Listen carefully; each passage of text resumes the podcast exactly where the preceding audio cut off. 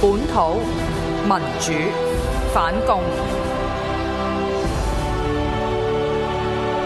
普羅政治民聲起義 myradio.hk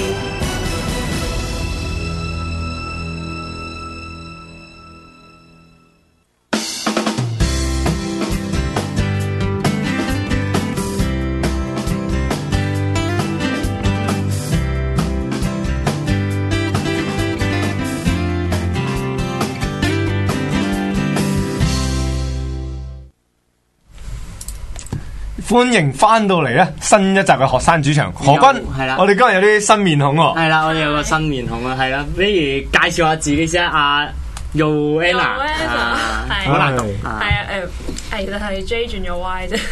誒係啦，大家好，我叫 Joanna 啦。咁今日上到嚟咧，就被邀請係講誒電影嘅，係咪今日講十年啊？嗱咪係啊都會講下嘅。應該咁樣講啦。 OK，OK 其實點解今日唔會無啦啦揾電影嚟講咧？就係即係呢排都即係講得熱烘烘嘅，嗯即係就係前兩日就香港金像獎啦。咁中國就封殺咗即係香港金金像獎呢個節目。咁然之後咧。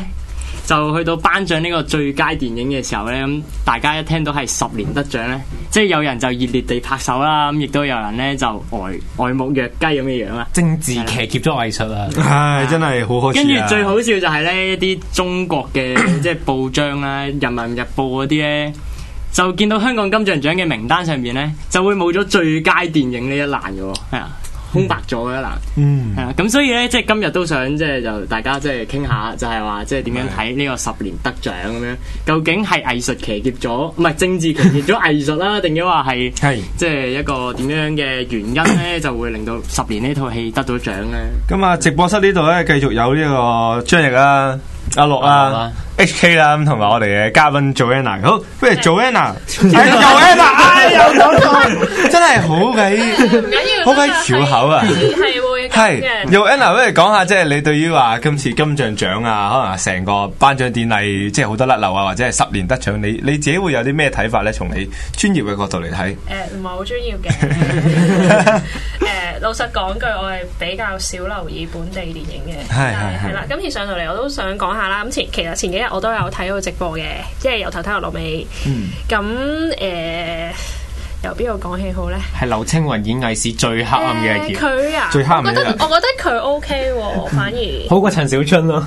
係好過上年嗰幾個主持咯係。上年嗰幾個咁上年嗰件唔係垃唔圾係，今年我覺得劉青雲佢係淡定得嚟，佢係正正經咗，咁反而即係冇上年咁樣咯。嗯，係啦，我上年我都有睇嘅，但係上我覺得上年佢哋係唔尊重演員咯，係啊，即係今年佢係誒 professional 咯，俾我形象係。雖然佢誒係真係正經咗啲，但係誒、呃我覺得掹翻到嘅係林敏聰同埋啊嗰個叫隔離嗰個鄭中基。係鄭鄭中中基基嗰掹兩個返係到係掹翻到咯。咁其實誒、呃我睇嗰陣時講翻流程先啦。講我睇嗰陣時係覺得即係誒、呃好好亂啊，成個即係好多時候見到啲嘉賓其實都冇夾過咁樣，即係出嚟又唔知自己講乜嘢咁樣。嘉賓我冇留意喎，反而係覺得得獎者有啲係點解可以講咁長？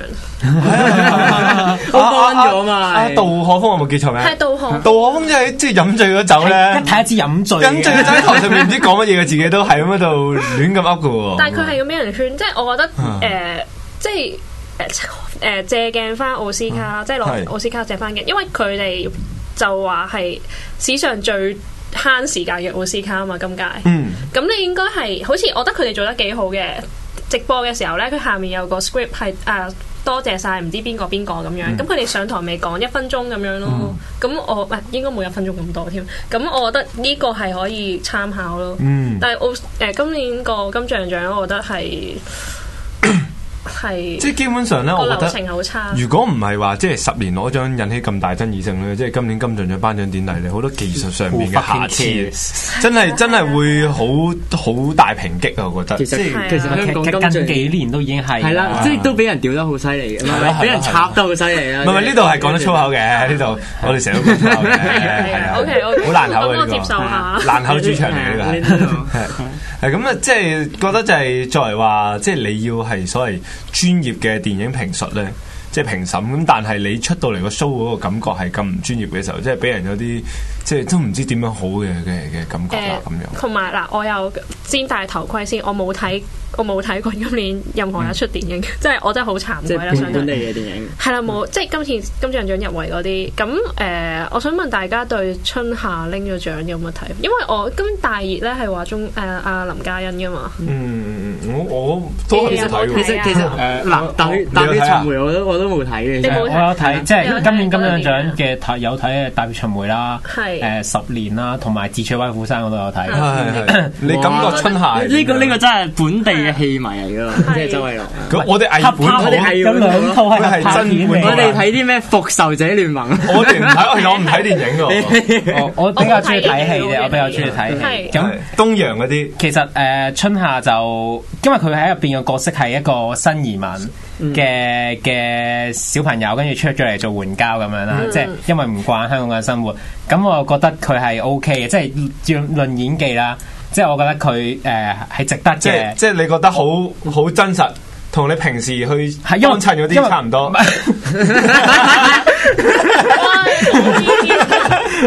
你見到邊個鹹濕啦而家？真係好啊，好不難啊呢個。啊唔係，我意思係佢演技係幾好嘅，但咁但係誒又你覺得佢值唔值拎女主角咁大咁份咁有份量嘅獎？即係咪你嘅意思？即係可能佢算係即係一個新人啦，即係出道咗嗯唔係話真係好耐。佢係呢套第一套喎，係啊係係啊，啦，第一咁套但係就係憑住第一套就可係咯。咁究竟其實即係成件事，你覺得係一個即係係踏血尋梅咧？呢個咁不過《大票巡迴》呢套嘢係好爛嘅，我想講，我唔中意睇《大票巡迴好》。難。你你真係覺得好我我難，唔中意睇《大票巡迴》嘅，啲人話睇完好心噏喎，有冇心噏？我唔覺啊，你你冷血啊 即嘛。係即係可能係有啲有啲，即係佢入邊有啲即係都係叫你包容新移民嗰啲咁嘅嘢啊喺入邊。哦所以所以你就好好啊排斥所以呢你個極入法西斯，你即係佢話啊，所有即係佢基本上就係有啲左交就係話啊，所有新移民都好慘嘅，佢想帶個咁嘅 message 出嚟嘅其實咁誒、呃即係我會有啲反感啦喺呢一方面咁誒、呃但係我覺得如果淨係論戲啦，咁其實佢係做得唔錯嘅。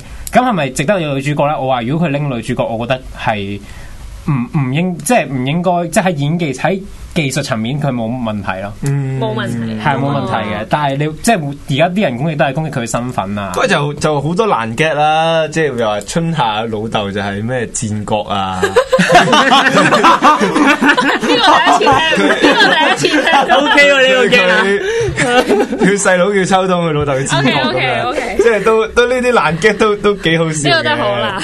不過真係唔知春夏究竟係佢真名定藝名，呢個藝藝名名居藝多，名真名唔知係乜嘢。真嗱，名。不過佢應該細個好中意六合即彩，係呢個我我我呢個牌太花生先嗱，其實咧即嗯係翁志光導演咧，即係《踏血尋梅》嘅導演咧，其實咧喺我中三嘅時候我已經識佢啦。係。啊，點解咧？因為佢就係紫光環透光佢依家又要透光。咁但係你又請唔到佢上嚟學 生主持。係 啊，因為佢佢唔係學生啊嘛，係啱喎係啊啱喎唔係即即係點解咧？即係其實嗰陣時，即係我中三嗰陣時，佢佢其實係我學校嘅師嗯兄嚟，我中學師兄嚟嘅，係啊。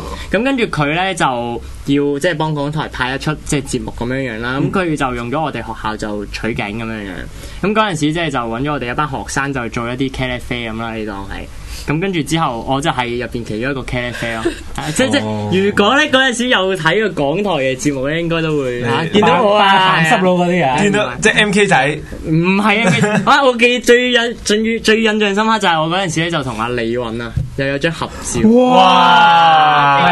嗰陣時佢着住到你知唔知？你知唔知？誒，我讀嗰間中學就係你揾到嗰間中學，我成日喺學校見到佢嘅，佢真係好正啊！咁你係咪好似嗰啲小讀 L 咁樣離遠咁樣唔望住個女神我離啊？遠嘅，咁我唔會咁啊咁咁，我唔會咁張翼嘅，做人不要太張翼不。過唔好扯到咁遠唔係啦。係即即係係啦近睇啊。唔係唔 係，即係講講講翻講翻翁翁志志光咧，其實即係佢其實嗰陣時咧，即係我同佢傾過偈啊，咁其實都見到佢咧，即係係對即係拍戲啊，或者係對好有即係濕度咁樣，係啦，好有熱誠嘅，即係佢好想就係拍一套戲，真係可以叫做將香港嘅一啲社會啊嘅問題咁樣帶翻出嚟嘅，嗯即係嗱咁我都好佩服佢嘅。即係嗱，講到講到熱誠咧，都不得不提話今年爭議一個好大嘅要項就係話，喂，你有熱誠做十年就大晒啊！你有個心做一套香港嘅十年就大晒，你又冇技術啊！你拍出嚟又咁粗糙，依家即係咩？即係個標個話題夠政治敏感啊！你有心。